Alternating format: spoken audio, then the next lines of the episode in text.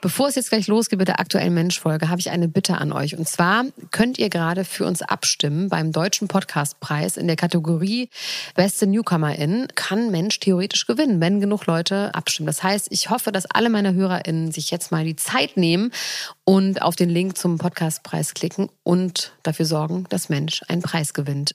Den Link dazu findet ihr in den Show Notes. So, würde mich wirklich sehr, sehr freuen. Der Heiko bestimmt auch. Danke, ihr süßen Mäuse. Und jetzt geht's los mit der Folge. Mensch. Der Abu Chaka-Clan bedrohlich im Hintergrund. Rapperkarriere implodiert. Polizeischutz. Flucht aus Deutschland. Die Familie Ferchichi hat einiges durchmachen müssen in den letzten Jahren. Sehr viel wurde über Bushido geredet. Es ist Zeit, das zu ändern. Wir reden über Anna Maria, die Frau an seiner Seite, die eigenhändig den Karren aus dem Dreck zieht. Also so sehe ich das zumindest. Du hilfst mir jetzt mal die Teller runter. Doch, es helfen alle mit, du. Da, guck mal, da ist sie das erste Mal. Fast habe ich's verpasst. Da, nochmal, nur ein paar Minuten später. Anna Maria, kannst du mal bitte vorsichtig die Bohnen immer um, umdrehen?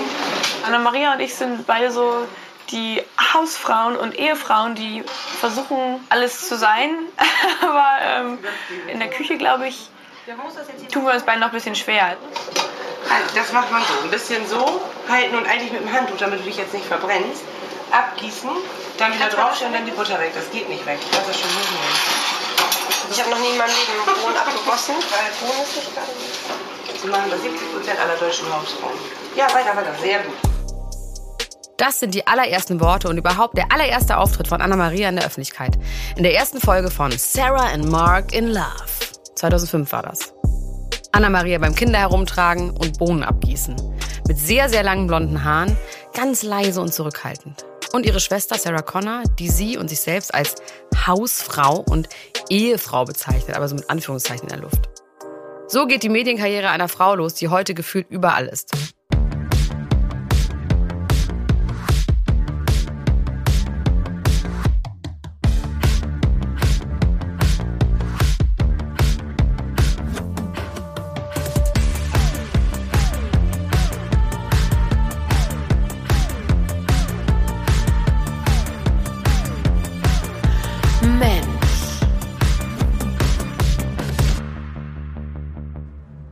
Wir haben Gerd Schröder mit seinen Frogs, seinem Genetzwerke, seiner Bierseligkeit und seiner Sturheit jetzt hinter uns gelassen. Und wer es verpasst hat, Mensch Schröder haben wir als letztes in diesem Podcast erzählt. In sechs Teilen könnt ihr in diesem Feed hören. Und auch sonst überall, wo es Podcasts gibt. Und ich kann jetzt mal so richtig durchatmen. Endlich wieder lupenreiner Boulevard. Denn wir erzählen in zwei Folgen die Geschichte von Anna Maria Feschici. Einer Frau, die erstmal eher über Umwege vorankommt, vor allem über ihre Männer, die aber dann plötzlich das Ruder in die Hand nimmt und ihren berühmten Ehemann Bushido locker in die Tasche steckt. Eine Frau, die sich neu erfindet, die Businesswoman wird, vielleicht auch eher gezwungenermaßen, aber sehr, sehr erfolgreich. Und für mich als Klatschtante und Ästhetikerin auch interessant, auch äußerlich hat die heutige Anna-Maria nicht mehr so viel mit dem blonden Girlie aus Sarah Connors Garten zu tun. Hallo, mein Name ist Elena Gruschka und ich bin nach wie vor Deutschlands Nummer 1 Gossip-Podcasterin. Und bei mir ist Heiko Bär. Und ich sage dir eine Sache, Heiko. Du bist Nummer 2 Gossip-Podcasterin in Deutschland. Ich habe vorhin geguckt, es ist soweit. Gegoogelt. Ich hab's, ja genau. Es gibt so ein Google-Ranking. Ich habe einen Google Alert auf meinen Namen und äh, ich habe Hast es auch schon gelesen. Hast du Nein. ge aber das fände ich witzig. Wär ich habe das nicht, aber müsste ich eigentlich mal Ha, haben. Du hast das nicht. Bei dir könnte ich es mir jetzt eigentlich vorstellen. Aber es gibt sehr, sehr viele Elena Gruschkas in Ja? Osteuropa, ja. Ach so. Ah, okay. Ja, okay. Dann müsstest du noch einen ergänzenden Begriff. Ja, Nummer eins Gossip-Podcast. Ja, okay. Oder nee, ich habe ja noch eine Idee. Das habe ich mir sowieso schon ausgedacht. Ich heiße ja Elena Mercedes Gruschka. Ja. Und dann ist es wiederum, da gibt's keine einzige. Mhm. Was sagen jetzt eigentlich deine Freunde dazu, was du hier machst? Wir können ja mal so ein kleines Recap machen. Wir haben jetzt ja schon einiges gemacht. Von bis. Von Wendler über Tic-Tac-Toe, über Schröder. Ich stelle mir vor, dass du nur Journalistenfreunde hast. Nein. Nein? Was hast du sonst noch so für Freunde? Auch so normale Leute schon auch, ja. Und Journalisten sind keine normalen Leute? Ja, die gucken auf sowas dann ja so ganz anders. Ne? Da, da, sieht man das dann ja so durch die journalistische, also Die wie ist, das, Genrebrille. wie ist das gemacht und so, ist das handwerklich und so. Das also. Oh, das würde mich mal interessieren. Wie ist das denn handwerklich gemacht? Äh, wie, von wie andere Leute, das, Ja. das, das kriege ich nicht so zu hören. Ähm, das hat verschiedene Gründe, vermute ich mal. Entweder es ist halt schlecht gemacht und es wird dann nicht so kommuniziert, oder es ist dann doch ganz gut gemacht, aber da wird so drüber hinweggegangen. Ja, weil ihr nämlich alle neidisch aufeinander seid. Ja klar, das ist eine krasse Neidgesellschaft, in der ich lebe. Wir sind jetzt hier bei Anna-Maria Fascici und ich kann mal ganz kurz vorneweg sagen, wir reden ja in diesem Podcast allgemein über interessante Biografien von Promis und die können wir auch einfach mal gut oder krass finden. Das muss nicht immer nur Aufstieg und Fall sein. Und ich finde Anna-Maria eine krass beeindruckende Frau, auch oder gerade weil sie an vielen Stellen so ambivalent ist. Aber genau das macht sie für mich eben auch super interessant. Ja, ich finde die auch super interessant, ehrlich gesagt. Und ich finde es halt gerade, wir haben über Bushido sehr viel gehört, finde ich, in den letzten Jahren. Jetzt hören wir mal explizit sehr wenig über Bushido. Ja. Aber wir fangen jetzt mal an mit dem, was wir am Anfang gehört haben. Sarah and Mark in Love. Das war eine fantastische Doku-Soap über Sarah Connor, deutscher Popstar. Damals hat sie noch auf Englisch gesungen. From Sarah with Love war mein Ohrwurm des Grauens für Jahrzehnte, würde ich sagen. Soll ich mal singen? Ich wollte gerade sagen, und ich kenn's nicht. Nein? Nein. Ach, scheiße, ich muss kurz den Text holen. Ich kann den Text vergessen. From Sarah with love, she took your picture to the stars above, and they told her it it's true. She could dare to fall in love with you, so don't make her blue when she writes to you. From Sarah with love. Schön. Ich habe richtig ein bisschen Gänsehaut bekommen. Bei, von dir selber ergriffen. Ja, naja, ich habe mich nochmal erinnert. Ich habe das, glaube ich, wirklich fünf Jahre oder so, habe ich das nicht aus dem Kopf bekommen. Diesen Song? Ja. Damals, als er rauskam? Nee. Lange, ach, ach so, lange Jahre irgendwann danach. später. Ja, ja. Also vielleicht auch da. Wer ist denn She in dem Song eigentlich? Na, she herself. Ach so, sie singt über sich in der dritten Yes. Person. Ah, okay. I think her younger self. Ach, das ist ein Brief an sich selber, als sie noch jünger war? Nein, nein, das ist ein Brief an ihren besten Freund und dann hat er jemand anderen und dann sagt sie, also sie, sie erzählt es quasi als uns als Geschichte. Mhm. Sie erzählt über diesen Brief und da war, stand eben drin from Sarah with Love. Guck mal, textlich ist Sie heißt ja auch Sarah Connor. Ach so, ach so, so war das, ja. Ja. Wer aber auch in der Doku war, ist Sarah Connors damaliger Ehemann Mark Terenzi. Und Heiko, bist du bereit für einen Full Circle Moment? Ich bin nicht immer bereit für, ja. Pass auf, schließ einfach die Augen nochmal. Immer muss ich hier die Augen schließen? Ja. Nee, mach ich nicht. Hast du Angst, dass ich was klaue oder was? Jetzt mal lass dich doch mal drauf ein. Nicht immer Nein sagen, ach, einfach mal Ja sagen. Du bist, du bist so infantilisierend. Okay, ich mach die Augen zu. So. Mark Terenzi war Anfang 2000er Sänger in einer Band, die hieß Natural. Ich muss nicht die Augen zu haben für das, was du gerade erzählst, habe ich das Gefühl. Das ist schön. Und die wurde von Lou Perman gegründet und Mark Terenzi wurde von diesem Lou Perman entdeckt.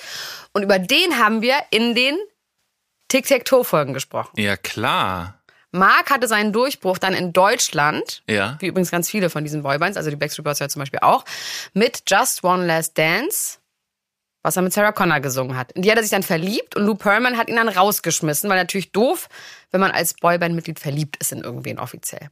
Aber der Full Circle Moment ist damit noch nicht vorbei. Mark Terenzi, der schon lange von Sarah Connor getrennt ist, weil sie jetzt ja mit Floppy zusammen ist, bei dem ich ja im Bett schlief, der ist ja von The Boys, wir haben auch darüber berichtet, du erinnerst dich. Berichtet, ja. Und dieser Mark Terenzi ist jetzt mit Verena Kehrt zusammen. Die ist die Ex von Martin Krug. Und der ist der Ex-Mann von Veronika Ferres, die mit dem Frock Masche Maschmeyer zusammen ist. Ey, das ist wie die Schröder-Folge äh, mit der Familie, nur halt ganz Promi-Deutschland. Und ganz gerade. einfach. Es gibt auch so Memes, wo dann äh, so, so Wimmelbilder, wo mit so Pfeilen und so. Ja, Sowas so bräuchten wir Stammbäume. jetzt hier. Aber ich fand das wirklich toll, weil das ist wirklich, hier sieht man einfach, dass alles zusammenkommt.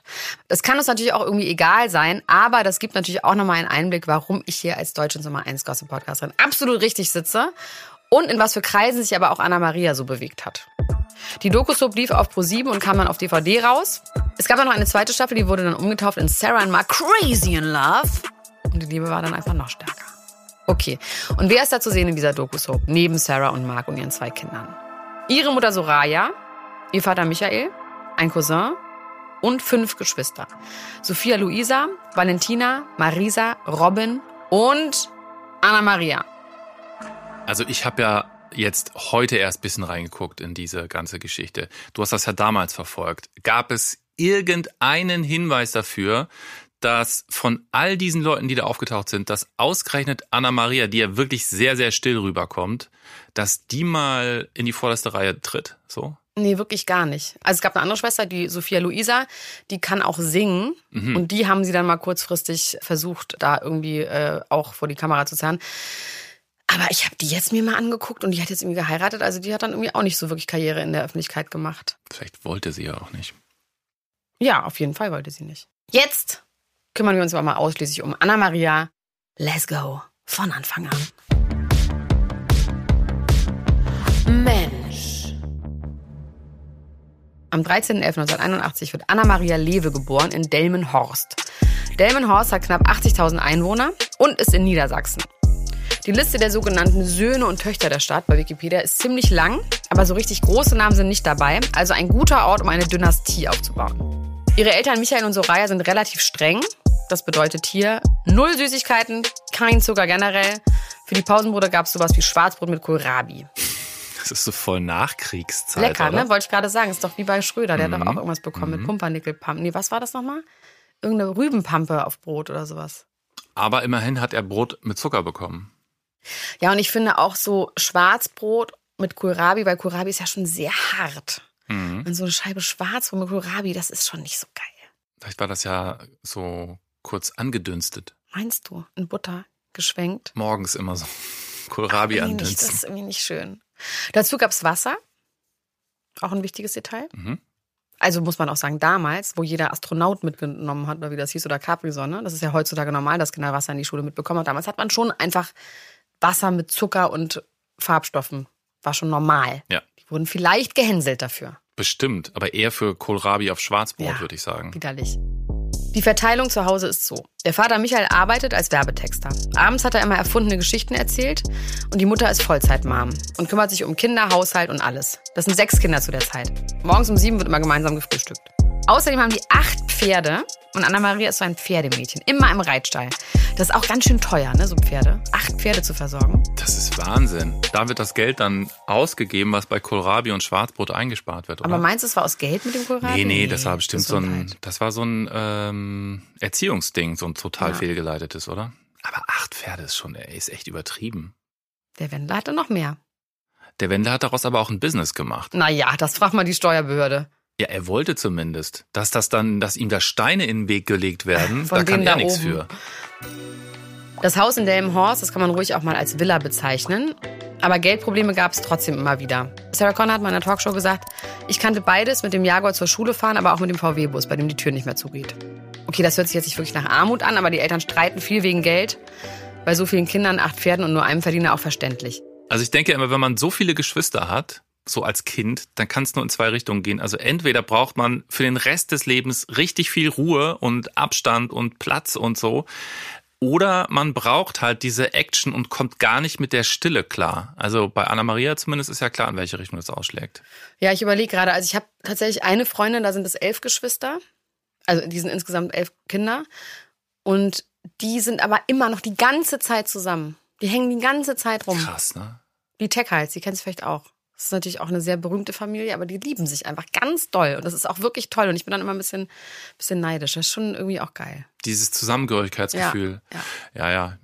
Nee, vom Prinzip finde ich das auch voll schön. Ich kann es mir halt gar nicht vorstellen, dass man dann nicht einfach in die genau andere Richtung so steuert. Anna macht Abi, Durchschnitt 1,3. Boah, das ist ziemlich gut, ne? Wow. Heiko, wie war dein Abi? Sie modelt danach ein bisschen, arbeitet in einer Boutique und dann gibt es schon die erste Hochzeit 2002, also mit 21. Sie heiratet Pravid Anantabongse, der ist Background-Tänzer von Schwester Sarah zu dem Zeitpunkt. Ja, ihre Schwester, die ist zu dem Zeitpunkt ja wirklich eine große Nummer. Ein Jahr davor, erste Singles, erstes Album, Green Eyed Soul, genialer Titel, hoch in den Charts, Gold nach einer Woche, das hat damals echt ja noch was bedeutet. Und ja, dann erste Deutschland-Tournee. Also es geht richtig, richtig schnell mit der Karriere bei ihr. Ja. Ja.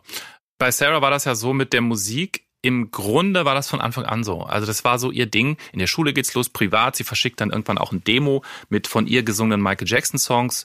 Und so startet das eben alles. Und 1997 tritt dann genau dieser Michael Jackson zweimal in Bremen auf. Und wer singt da im Kinderchor beim Earth Song? Sarah Connor. Genial. Aber wer da halt auch singt, ist Anna Maria. Ach Quatsch. Ja. Und konnte die auch singen? Das kann, das kann ich jetzt Muss nicht. wahrscheinlich es gibt schon. jetzt keine Tonaufnahmen von der Zeit, aber ich denke schon, dass die, Sonst wäre sie ja nicht für den Kinderchor für Michael Jackson da wird worden. schon streng genug. Und ist das nicht auch irgendwie so eine Art Full Circle Moment über den Earth Voll. Song? Weil er hat nicht geschafft, die Welt zu retten mit seinem Earth Song. Zum Glück ist er tot, weil sonst wäre jetzt vielleicht traurig, ne? Wäre vielleicht auch noch über andere Sachen traurig. Die Ehe mit Pravid ist dann aber super schnell wieder zu Ende. Es bleibt ihr Sohn Monty, der übrigens keine Lust auf Rampenlicht hat. Den sieht und hört man selten bis nie in den zahllosen Dokus, Podcasts und auf Fotos. Oder wenn, dann nur gepixelt. 2005 dann die zweite Hochzeit mit Pekka Lagerblom. Der ist finnischer Nationalspieler und kickt praktischerweise bei Werder Bremen. Die sind da gerade deutscher Meister geworden. Ich finde es richtig geil, dich so darüber reden zu hören, weil das ist ganz faszinierend, oder? Also Fußball, äh, weiß ich ja, dass das ja so deine Welt ist. Ja, ich habe mich aber eher gefragt, wie haben die sich wohl kennengelernt? Erinnerst du dich bei Schröder, wo wir gelernt haben, wie das da äh, beim BVB ging, wie er da in diesen Logen irgendwie so saß und da wichtige Leute kennengelernt hat? Ich vermute ja, also Sarah Connor, Bremen, Hm. sitzt da in Logen, wird eingeladen, nimmt ihre Schwester mit. Hm. Und dann natürlich gibt's dann so Meet und Greet mit den attraktivsten Fußballern. Könnte ich mir schon vorstellen. Also ich habe ja mal bei Hertha BSC in der Loge gearbeitet Mhm. mit 18 als Hostess Ja. und habe unter anderem auf die Kinder von Freddy Bobic aufpassen müssen, die immer gesagt haben, bring mir noch eine Apfelschorle. Und ich habe gesagt, ich bin nicht dein Diener und dann bin ich rausgeflogen. So ungefähr. In genau diese Zeit fällt dann auch Sarah und Mark in Love und Anna-Maria rutscht rein in diese Welt vor der Kamera. Ja, und da besucht Anna-Maria Mark Terenzi gerade bei einem Videodreh. Was macht der Marc? Was Marc da macht, Marc muss ein bisschen mit dem Mädchen flirten. Die tun so fürs Fernsehen, für sein Video. Ist komisch, ne? Weil Marc hat ja schon ein Hani Sarah, ne? Meinst du, Sarah wird böse, wenn Marc das macht? Nein, ne? Ist nur Spaß, wissen wir alle, ne? Man sieht schon, dass Marc und das Mädchen, dass sie sich gut verstehen muss, ja auch wenn du drei Tage so eng zusammenarbeitest, rund um die Uhr. Aber Marc äh, kann ich mir nicht vorstellen. Der liebt Sarah so sehr, der würde sie nie betrügen. Bin ich mir ganz sicher. Er hat nämlich eine Coverversion von Billie Jean aufgenommen.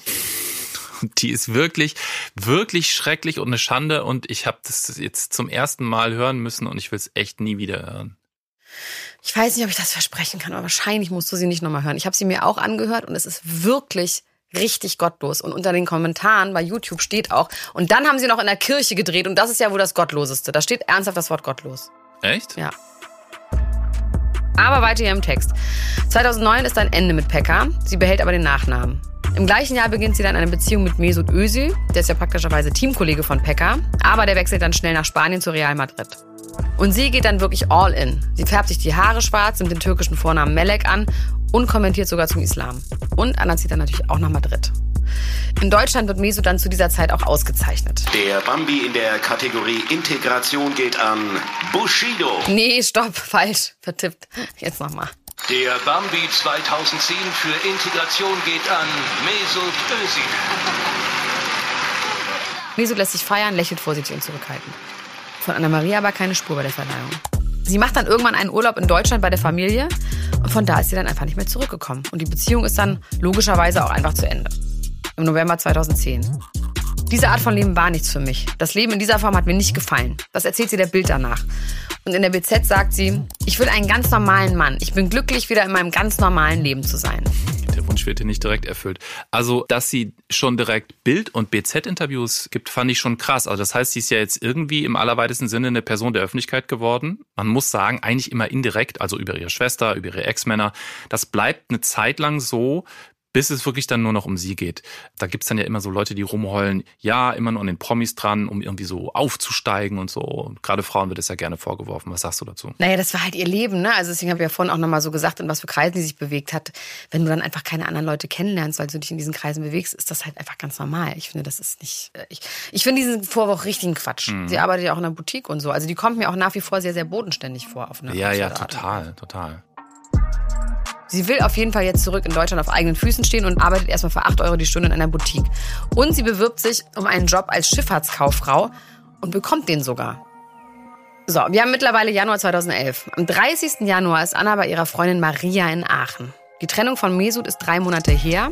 Also immer noch frisch, aber nicht mehr so schlimmer Liebeskummer. Sie hat mal wieder Bock auf Fun mit einer Freundin und vielleicht auch mal wieder Bock auf Kuscheln. Das sagt sie selbst in ihrem Podcast, dass sie mal wieder Lust hätte auf Sie spricht es da nicht aus, aber wir können es uns ja denken. Die Freundin ist für den nächsten Tag bei der Lamberts Monday Night Party eingeladen. Warst du auch schon mal? nee. Eigentlich hat die Freundin gar keinen Bock, aber Anna überredet sie. Sie gehen dann sogar extra zum Friseur. Und dann am 31. Januar auf diese Party. Lamberts Monday Night Party, das sage ich hier so cool. Mhm. Ich erkläre mal kurz, was das ist. Es handelt sich dabei um eine Partyreihe in Köln im alten Wartesaal direkt am Hauptbahnhof, die einmal im Jahr vom König der Schokolade veranstaltet wird, Hermann Bühlbecker. Nennt sich selber so. Den Namen kennt man als Gossip-Expertin. Ganz komischer Typ, der hat mal so ganz hübsche junge Schauspielerinnen und Fußballer und anscheinend auch Rapper an der Hand. Und das ist ehrlich gesagt alles so halb glamourös. Und am Ende bleibt es ja eine Werbeveranstaltung für Kekse. Ich lese mal ganz kurz vor, wer da alles an diesem besagten Abend war unter dem genialen Motto 100 Jahre Hollywood. Jetzt wird's wild. Danny Glover, Bo Derek, Dieter von These, Ralf Möller, Markus Schenkenberg, Regina Halmich, Hans-Dietrich Genscher und Manuel Neuer. Glamourös. Auch random einfach. Random people from the public. Das war eine Rundmail, oder? Ja. Dr. Bühlbecker hat dazu gesagt, ich bin sehr glücklich, dass so viele Freunde und Bekannte gekommen sind. Danny Glover und Bo Derek erleben das zum ersten Mal. Erleben. Das sind ganz bestimmt seine besten Freunde. Ja. Es ist so eine Art Wiener Opernball Kölns und Bo Derek und Danny Glover sind bestimmt auch ganz ohne Gage dahin gegangen. Die ganzen Leute sind ohne Gage Ja. hingekommen. Ein kleiner Fun Fact. Lamberts hat einen Umsatz von 650 Millionen Euro im Jahr. Das ist recht viel. Kann man mal ein paar Freunde einladen auf ein paar Kekse. Vielleicht gab es auch einen Schokoladenbrunnen. Sicher gab es auch einen Schokoladenbrunnen. Natürlich gab es einen Zu der Zeit. Der Abend verläuft auf jeden Fall so ereignisreich, dass am nächsten Tag in der BZ ein ganzer Artikel erscheint. Ich lese vor, da hat jemand mal ganz tief in die Metaphernkiste gegriffen. Krass. Die erfahrene Spielerfrau stürmt zu ihm, drückt ihren Kurvenkörper an seinen Nadelstreifenanzug, nimmt ihn an die Hand und zieht ihn zur Bar. Die Macho-Allion von Deutschlands härtestem Rapper schmelzen wie Schokolade in der heißesten Partynacht des Jahres. Anna-Maria Lagerblom, 29, im Strafraum von Bushido, 32, auf der Lamberts Monday Night in Köln. XS-Kleid, XL-Dekolleté, die Lippen schmolliger denn je. Anpfiff! Die kleine Schwester der großen Sarah Connor, 30, drei Monate nach Scheitern der Paarpartie mit Real Madrid-Star Mesut Özil, 22, zurück im Spiel. Läuft erst an der Seite von TV-Star Sven Martinek, 46, auf, freundschaftlich verschmust. Dann wechselt sie Berlins Gangster-Rapper ein. Der gibt sich erstmal defensiv, lässt sich von ihr flankieren. Dabei ist Anna-Maria doch am Manndeckung der ganz anderen Art interessiert, wie sie der BZ verriet. Ich will einen ganz normalen Mann. Ich bin glücklich, wieder in meinem ganz normalen Leben zu sein. Dann entdeckt sie Lagerfeld Muse Baptistia Biconi 19 auf der süßen Sause. Er ist so sexy, mein Traummann. Ich muss ihn unbedingt kennenlernen. Doch wird sie von übereifrigen Bodyguards vom Platz verwiesen. Anna-Maria ist kein Star und stolz darauf. Ich arbeite in einer Boutique für 8 Euro die Stunde. Wohne wieder in Bremen mit meinem Sohn in einem Häuschen. Nur dieses eine Mal im Jahr gehe ich aus. Als Bushido kurz nicht dabei bleibt, dribbelt sie auf die VIP-Tribüne. Da läuft der Musiker zu Hochform auf, hieft sie in seinen Arm, übers Geländer, zu sich runter. War schlüpfrige Einblicke freilich. Wir kennen uns schon ewig, aber meine Schwester ruft sie noch rüber, bevor sich die beiden ins Abseits verziehen. Genau so war das. Ganz genau so. Okay, ich muss das nochmal ganz kurz hier richtig stellen. Ne? Das wird hier so schlüpfrig beschrieben, als ob das irgendwie einkalkuliert gewesen wäre, dass sie so einen Panty-Blitzer forciert hat. Aber es war anders. Anna will in diesem Bereich, in dem Bushido abhängt, und er zieht sie über ein Geländer und ein Fotograf, also so ein Perverser, macht dann halt so ein Foto von unten von ihr dabei und fotografiert ihr unters Kleid. Bushido hat sich dann auch zu Recht richtig mit dem Fotografen angelegt. Also was ich schon krass finde, dieser, das ist ja klar, das ist ein Knackpunkt in Anna-Marias Leben, der ist nachvollziehbar und irgendwie so mitfieberbar für alle in der Öffentlichkeit. Und dieser seltsame Artikel da oben äh, mit diesen ganzen tollen Wortspielen, der hat ja sogar recht. Also das ganze Andeuten und Behaupten, dass da jetzt was entsteht und so weiter, das stimmt ja sogar. Ja, das stimmt. Das ist tatsächlich der Anfang von Bushido und Anna Maria. Die beiden haben das auch Jahre später immer wieder erzählt. Deshalb wissen wir jetzt auch noch mehr als dieser alberne Artikel. Wir wissen, dass er nur Saft getrunken hat, wovon sie überrascht war. Und sie war selber sehr betrunken. Er hat sie nicht erkannt, behauptet aber, sie schon bei Facebook angeschrieben zu haben. Das war aber ein Fake-Profil, ne? Anfängerfehler von ihm. Dann hat sie gefragt, hast du eine Freundin? Er sagt dann, dass er sich auch gerade getrennt hat. Naja, und dann halt das übliche Partygelaber. Und es gibt noch mehr Fotos, wo sie ihn immer so ganz fest mit einer Hand in den Nacken packt. Also sie hat ihn die ganze Zeit mit so langen Nägeln auch im Griff. Sieht irgendwie geil aus, das mochte der bestimmt. Später am Abend dann sind Annas Freunde plötzlich weg und sie hat keinen Schlüssel. Oh, ist jetzt immer doof. Und Doof. sie überlegt dann ihren ersten Ehemann Pravid anzurufen, der mit seiner Freundin in der Nähe wohnt. Und dann würde sie da schlafen. Mega Idee. Wieso? Ich habe mit meinem Ex-Mann auch ein super Verhältnis. Glückwunsch. In dem Moment kriegt sie dann eine Nachricht von Bushido mit den legendären Worten, ich feier dich. Und sie entscheidet, sie geht zu ihm ins Hotel. Sie haben dann auch Sex, aber alles ganz gentlemanmäßig. Sie musste es quasi einfordern. Am nächsten Tag dann Walk of Shame durch die Hotellobby.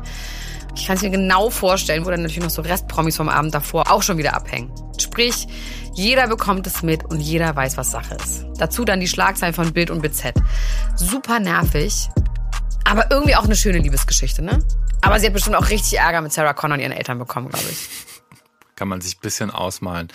Also wir haben ja versprochen, äh, um, um wen es hier gehen soll und um wen nicht, aber trotzdem vielleicht doch noch mal so ein paar Sätze zu Bushido, also um das so zu verstehen. Heute kennt man den ja eher so als Laberonkel von seinen ganzen Podcasts und Dokus, wo er so über seine wilde alte Zeit erzählt. Äh, Bushido heißt eigentlich Anis Ferchichi, Jahrgang 78, tunesischer Vater, deutsche Mutter. Der ist Berliner Rapper in den 2000ern beim Label Agro Berlin, also Gangster-Rapper und für damalige Verhältnisse tatsächlich relativ hart so im Image und in den Texten. Es wird natürlich alles noch sehr viel härter. Später wird er dann wirklich groß, Mainstream und der hängt immer mehr auch mit Promis rum schreibt eine Autobiografie. Die habe ich übrigens nicht gelesen. Du? Nee. Okay. Und es gibt auch einen Film, der heißt Zeiten ändern dich mit ihm in der Hauptrolle. Den habe ich gesehen. Und da spielt Elias Mbarek ihn in jung und er sich eben in alt oder in seinem Alter. Und das Lustige ist, sie sind einfach gleich alt. Ist es ein überzeugender Film? Den, den ich mir jetzt heute Abend noch irgendwie. Von Bernd Eichinger. Also wie kann das nicht überzeugend sein? stimmt. Der hat ja nur moderne Klassiker gemacht. Äh, okay, also es gibt dann Beef mit zum Beispiel Sido, der könnte theoretisch auch bei uns im Podcast auftauchen, finde ich. Dann wird sich wieder vertragen. Okay, das ist so in etwa das Leben jetzt so im, also krass zusammengerafft jetzt von Bushido bis zu diesem Zeitpunkt. Nicht alles, aber eben manches davon weiß wahrscheinlich auch schon Annas Familie in Delmenhorst. Also insofern, ich kann mir vorstellen, dass es irgendwie ein bisschen Unruhe gab da in der Villa. Ihr selber ist es aber auf jeden Fall alles egal, beziehungsweise vielleicht auch besonders interessant für sie, kann ich irgendwie auch verstehen. Das ist ja auch aufregend. Ja, ja, klar. Ja. Ein paar Tage nach der Party fährt sie dann auf jeden Fall mit ihrem dunkelblauen Golf von Bremen nach Berlin zu Bushido. Nachts um eins fährt sie da los, weil sie Schiss vor Kameras hat. Sie parkt dann auch ganz weit weg von seinem Haus. Das ist dann irgendwie so alles ganz nett und ganz süß. Er wohnt noch bei seiner Mutter, beziehungsweise seine Mutter wohnt bei ihm im Haus. Sie lernt die dann auch am zweiten Tag direkt kennen. Was ich schon auch krass finde. Ja, die sitzt dann da halt auch immer in der Küche, wo sie dran vorbeigehen, hat sie dann erzählt. Ja, aber nichtsdestotrotz, ne? Ja. Also das ist schon, ja. Und natürlich hat Anna ein bisschen Angst, weil es ja diese komischen Fotos gab, ne? Und dass sie jetzt irgendwie Ärger von der Mutter bekommt oder dass die Mutter sie irgendwie so ein bisschen als Ho abstempelt. Und es ist dann auch tatsächlich so, dass die Mutter sofort diese Zeitschrift rausholt mit diesem Foto. Und dann lachen sie aber irgendwie und sie verstehen sich wahnsinnig gut. Und es bleibt alles letztlich entspannt. Auch weil Bushido sich gut verhält und die Mutter sagt, das ist das erste Mal, dass er eine Frau so anguckt. Und irgendwie läuft die Beziehung der beiden dann plötzlich auf Highspeed. Im Mai 2011 gibt es dann auch die ersten öffentlichen Schlagzeilen zur Beziehung. Und Bushido sagt in der bunten, ja, wir sind ein Paar. Anna-Maria ist ein sehr nettes Mädchen. Na, vielen Dank auch. Wer will das denn nicht am Anfang einer Beziehung hören? Das ist schon dünn. Naja, aber in der bunten sich zu äußern ist schon auch irgendwie geil. Mir wird das reichen. Und dann klingelt ihr Telefon. Anruf vom LKA, Landeskriminalamt. Und die Herren erkundigen sich, ob sie denn wüsste, worauf sie sich da einlässt. Weil bei Telefonabhörungen des Abu Chaka-Clans plötzlich immer wieder ihr Name falle. Also die Situation, da wäre ich schon gern dabei gewesen. Es klingelt so, Ding Dong, LKA, schönen guten Abend. Wie verlief dieses Gespräch? Ich würde auch immer erstmal denken, das ist ein Telefonstreich. Ja. Anna ignoriert das dann auf jeden Fall so gut sie kann. Sie fährt regelmäßig mit dem Auto von Bremen nach Berlin. Das ist jetzt so ihr Ding. Monty ist dann immer bei ihren Eltern. Und dann klingelt wieder ihr Telefon. Am anderen Ende Arafat Abu Chaka, der ist damals der Manager von Bushido. Und er sagt, er ruft für Bushido an. Der vermisst dich, der ist gerade bei einem Konzert in Münster. Komm doch vorbei. Das macht sie dann auch. Okay, nur ganz kurz, wirklich ganz kurz. Abu Chaka, das ist eine Familie, die gerne auch mal Clan genannt wird. Und die sind in Berlin, ich glaube, das kann man schon sagen, recht einflussreich. Einige Teile der Familie, die haben auch mit organisierter Kriminalität zu tun. Und besonders Arafat, der gilt als wichtige Figur dieser Familie, der hat eine besondere Beziehung zu Bushido. Manager zu dem Zeitpunkt, die waren mal befreundet aus heutiger Sicht. Das ist lange her. Jetzt herrscht offene Feindschaft, aufgrund derer Bushido und Familie beschützt werden mussten, kann man aus heutiger Sicht wieder sagen, vom Staat sehr lange, aber jetzt eben letzten Endes nicht mehr. Wir müssen absolut davon ausgehen, dass Anna von all dem überhaupt nichts weiß. Heute kennt den Namen jeder, damals ist das eher was für Insider. LKA hin oder her. Die haben auch einfach eine richtig gute Zeit zusammen gehabt. Die haben super viel zusammen gefeiert und Anna sagt sogar, dass sie ihn gesehen hat, wie er Groupies im Bus bumst. Die gehen auch alleine zusammen aus, wenn Bushido nicht dabei ist. Und er trinkt auch zu der Zeit noch und ist einfach mit Girls und ja, die haben einfach Fun zusammen, die mögen sich. Langsam wird die Beziehung zu Bushido immer ernster.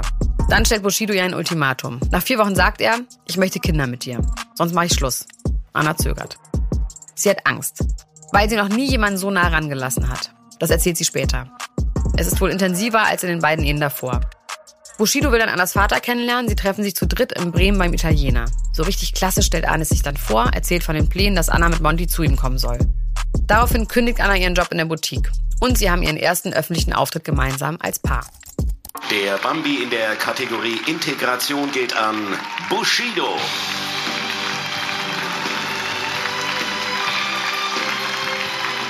2010 noch bekommt ihr Ex Mesut den Integrationsbambi, ein Jahr später dann ihr aktueller Freund Bushido. Man kann das ganz gut sehen. Also Anna Maria, die sitzt äh, am Tisch direkt neben Barbara Schöneberger. Äh, die hat sich aber so richtig demonstrativ und ehrlich gesagt auch ziemlich unsympathisch sieht das aus, so weggedreht von ihr. Direkt hinter ihr sitzt Uschi Glas, einer dieser Wepper-Brüder, die ich nie richtig auseinanderhalten kann. einer ist, glaube ich, mehr so Boulevard und der andere ist Kunst, ne? Kann man das sagen? Ja. Naja, also auf jeden Fall richtig deutsche Fernsehprominenz, wo sie sich plötzlich so wiederfindet. Peter Maffay hält die Laudatio und dann kommt Bushido auf die Bühne im schwarzen Anzug mit Fliege und großem roten Lippenstiftabdruck auf der Backe. Einen wunderschönen guten Abend, meine Damen und äh, meine Herren. Bevor ich jetzt irgendwelche Leute erwähne, denen ich danke, außer die, die mir jetzt gerade winken, ich möchte eigentlich gerne ganz, äh, ganz schnell auf den Punkt kommen. Danke, Peter, für die netten Worte. Danke für das Verständnis, was du mir entgegengebracht hast. Und ähm, ja, folgendes. Es hat mich schon ein wenig erstaunt, 2011 ähm, zu erfahren, als ich sozusagen äh, mit dem Bambi äh, belohnt werden sollte, dass es immer noch so viele Menschen gibt, die anscheinend so viel bessere Sachen hätten machen können, außer sich jetzt darüber aufzuregen oder zu, darüber zu diskutieren, ob ich ihn verdient habe oder nicht. Der ist richtig nervös, ne? das merkt man voll. Dieser Integrationsbambi steht aber nicht nur für mich persönlich. Okay, ich werde ihn mir auf jeden Fall auf den Kamin stellen, aber man sollte bei all diesen schlimmen Worten, die 2011 fallen, wenn Bushido irgendwie im Raum äh, erscheint, entweder persönlich oder wenn der Name Bushido fällt, sollten die Menschen eher an die Menschen denken, die vielleicht noch immer nicht von der Integration betroffen wurden. Und diese Menschen, die aufschreien und mir das vorwerfen, vielleicht wofür ich eine Zeit lang auch eingestanden bin, ja, Sie können sagen, dass Sie mich nicht mögen und dass ich es nicht verdient habe, aber im Endeffekt wird nichts passieren, wenn Sie nicht dafür bereit sind, Leute zu akzeptieren, zu respektieren und vor allem zu tolerieren, die eventuell in einigen Dingen vielleicht ihre eigene Meinung nicht besonders ähm, übereinstimmt. Und warum sich Barbara Schöneberger umdreht und alle das sowieso nicht so geil finden, ist natürlich vor allem wegen alter Texte. Ja, und jetzt muss natürlich die moralische Instanz kommen. Lass uns bitte kurz über Heino reden.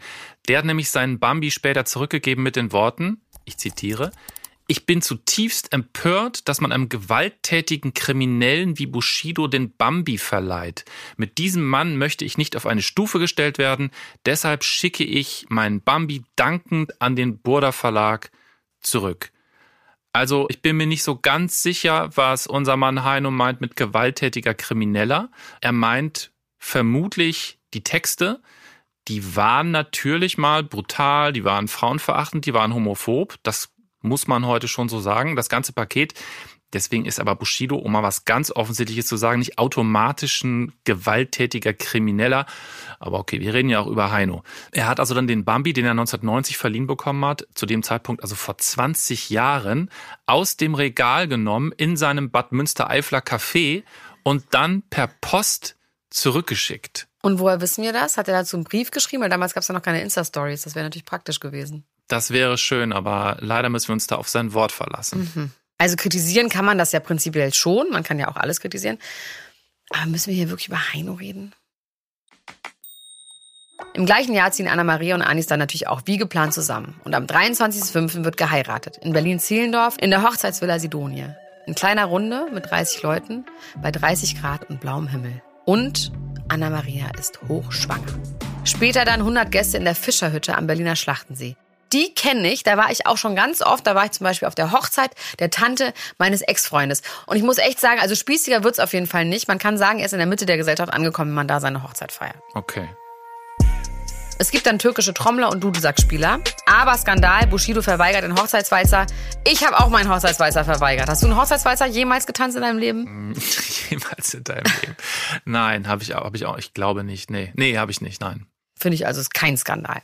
Aber vielleicht in einem traditionelleren Umfeld schon ein Skandal. Man weiß es nicht. Aber ein vielleicht noch größerer Skandal. Sarah kommt nicht. Angeblich war das alles zu kurzfristig und sie ist gerade in den USA und es klappt alles nicht und bla bla bla bla. Flitterwochen liegen dann auf jeden Fall erstmal auf Eis, weil Anna-Maria schwanger ist. Und am 20.07. wird die erste gemeinsame Tochter Alia geboren. Und im gleichen Jahr, wo Alia geboren wird, bringt Bushido einen Song raus, der auch so heißt und die Hook geht so. Es ist noch immer wie ein Traum für mich. Ich sehe dich an, doch ich glaub es nicht. Du bist mein Sonnenschein, mein Augenlicht. Ich gebe mein ganzes Leben nur für dich. Also man könnte jetzt sagen, das ist cheesy. Die Musik ist definitiv cheesy, aber man kann auch sagen, es ist eigentlich ganz schön. Also ist halt Liebeserklärung so richtig öffentlich an die Tochter. Wie findest du das? Ich finde das total niedlich und ich muss sagen, diese vier Textzeilen, wir haben ja auch viele Wendler-Texte hier zitiert. Man sieht, es ist irgendwie schon besser, auch wenn es auch einfach ist, aber ich finde das total süß an die Tochter gerichtet. Ich würde mich freuen als Tochter. Sie sind also Eltern. Anna-Maria zum zweiten Mal, Anis zum ersten Mal. Und dann stirbt seine Mutter im April 2013. Ich kannte bis dahin, muss ich ganz ehrlich sagen, bevor ich meinen Mann kennengelernt habe, kannte ich eigentlich nur die Sonnenseite des Lebens. Ich hatte tierisch viel Spaß in meinem Leben. Es drehte sich auch alles nur um Spaß. Es gab keine Dramen und es gab auch noch keine Krankheiten. Und da habe ich das erste Mal gemerkt, so okay, es kann auch echt scheiße laufen. Ja. Wann haben Sie dann, um, um beim bei dem, was auch belasten kann, weiterzumachen, ähm, das Gefühl gehabt, dass der Clan um Arafat Abu Chaka ähm, auch eine Belastung für ihre Beziehung sein kann? Das war, kam alles fast zeitgleich. Ich habe halt gemerkt, mein Mann wurde sehr schwach, also mental sehr schwach aufgrund der Trauer ähm, und hat dann halt in dem völlig Falschen gesucht. Es ist wie ein Tier, was gemerkt hat, jemand ist verwundet oder angesch angeschossen oder humpelt mhm. und den nehme ich mir und so und ich habe das von außen betrachtet, eigentlich von, also ich habe mich immer so außen gesehen und habe das gesehen und also beobachtet und habe mir gedacht, es geht hier in Bahnen, die sehr einschneidend sind, sehr übergriffig und er sehr auch in unser Privatleben überschwappen und da habe ich dann ganz klar eine Grenze gezogen. Das ist Anna-Maria beim SWR Nachtcafé. Das Thema ist Paare, die an Grenzen gehen. Anna-Maria und Bushido sind ja sehr mitteilsam. Die senden ja permanent auf allen Kanälen. Nicht immer ist das endlos interessant, aber es ist oft unterhaltsam. Manchmal wird es aber eben auch deep. Und das ist so einer der Momente, wo man merkt, wie Anna-Maria tickt wie sie die Situation mit Anis analysiert und den Zusammenhang zu den Abu Chakas zieht. Und wobei wir aber jetzt auch nicht endlos drüber reden wollen, aber also man kann es ja wirklich sonst überall nachlesen.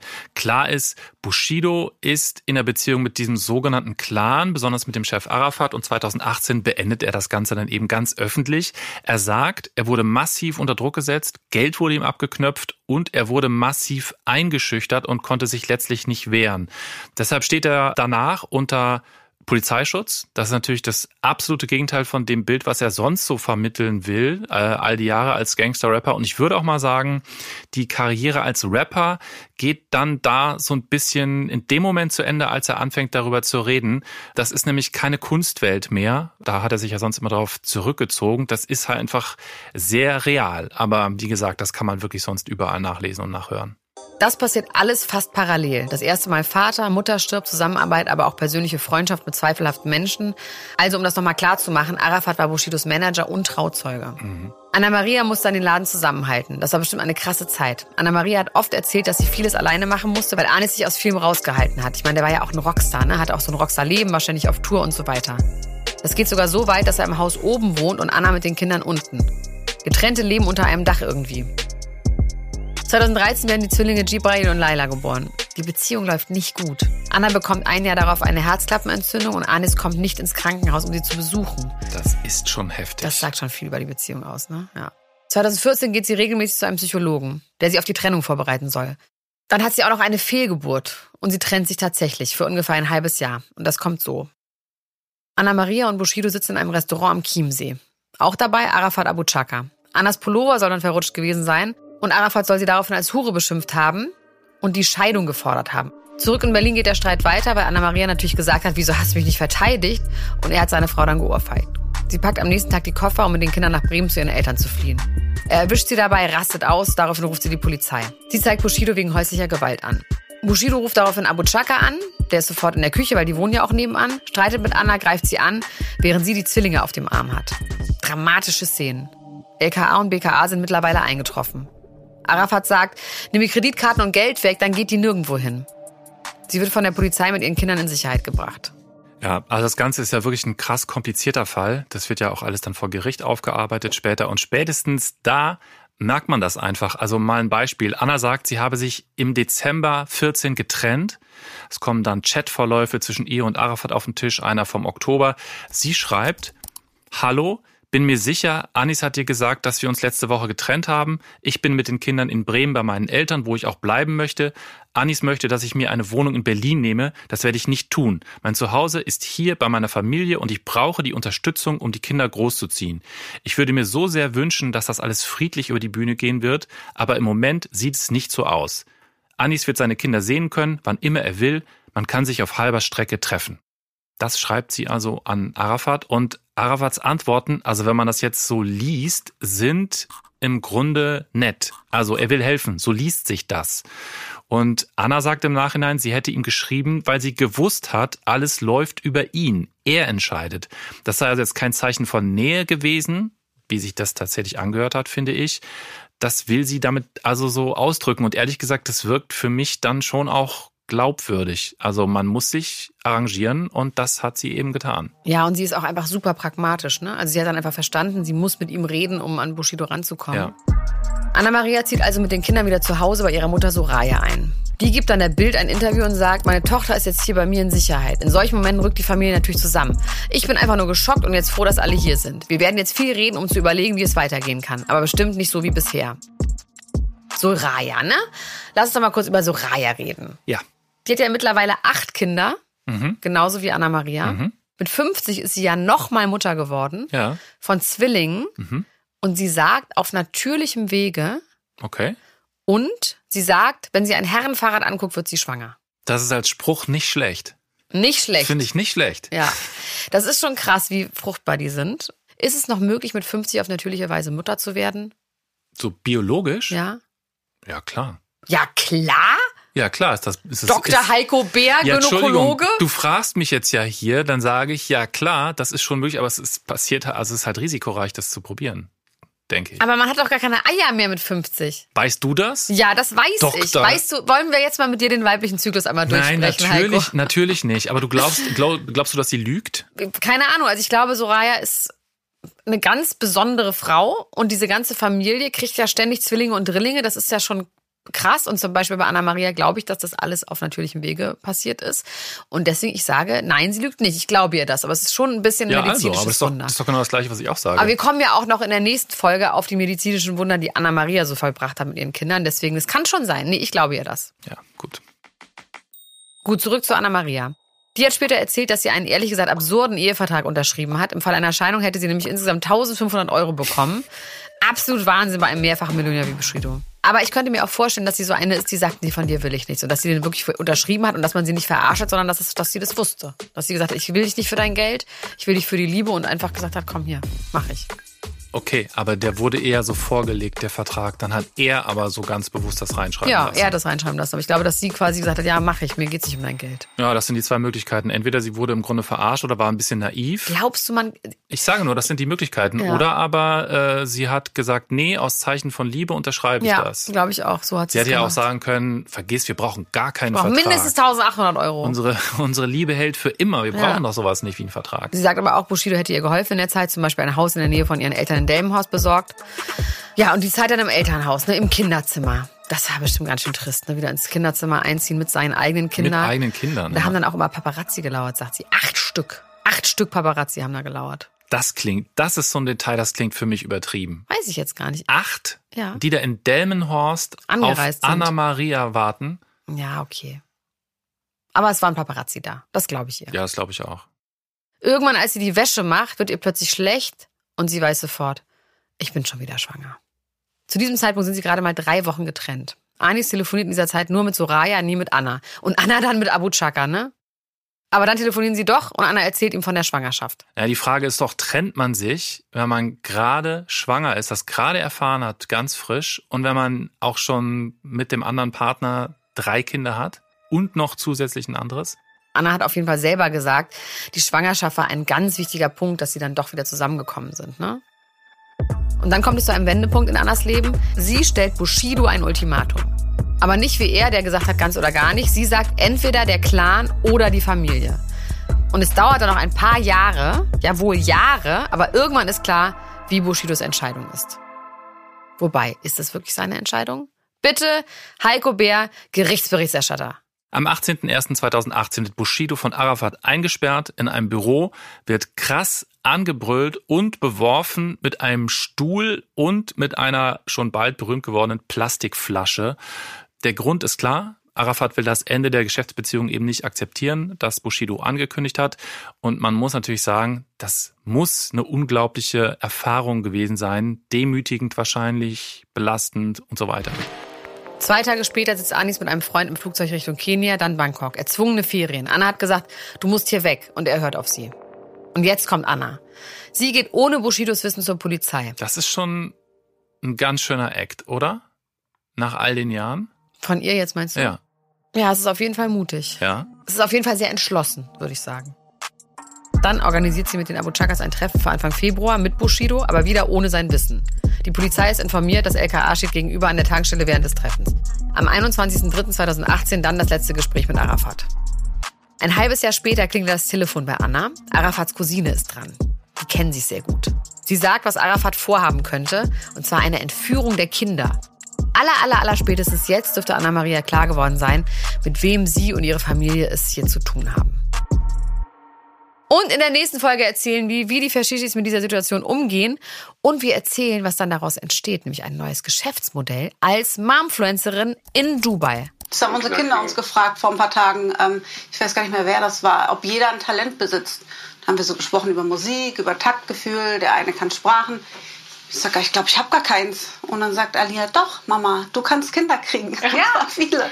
Die Neuerfindung der Anna-Maria Teil 2, hier wieder nächsten Donnerstag, ne? Wie immer. Und ihr kleinen Mäuse da draußen, wenn ihr diesen Podcast mögt, ne, dann abonniert ihn doch mal. Deswegen auf die Abo-Glocke drücken und immer erfahren, wann die neue Folge online ist. Außerdem könnt ihr uns richtig gut bewerten. Also bis nächste Woche, ne? Tschüss, ciao. Ciao, ciao, ciao, ciao, ciao, ciao. Mensch. So, jetzt gehen wir was essen. Aber Heiko, wir müssen leider hier essen, aber es gibt hier nichts. Wir essen ja nur was anderes. Weil es gibt wirklich, ich habe gerade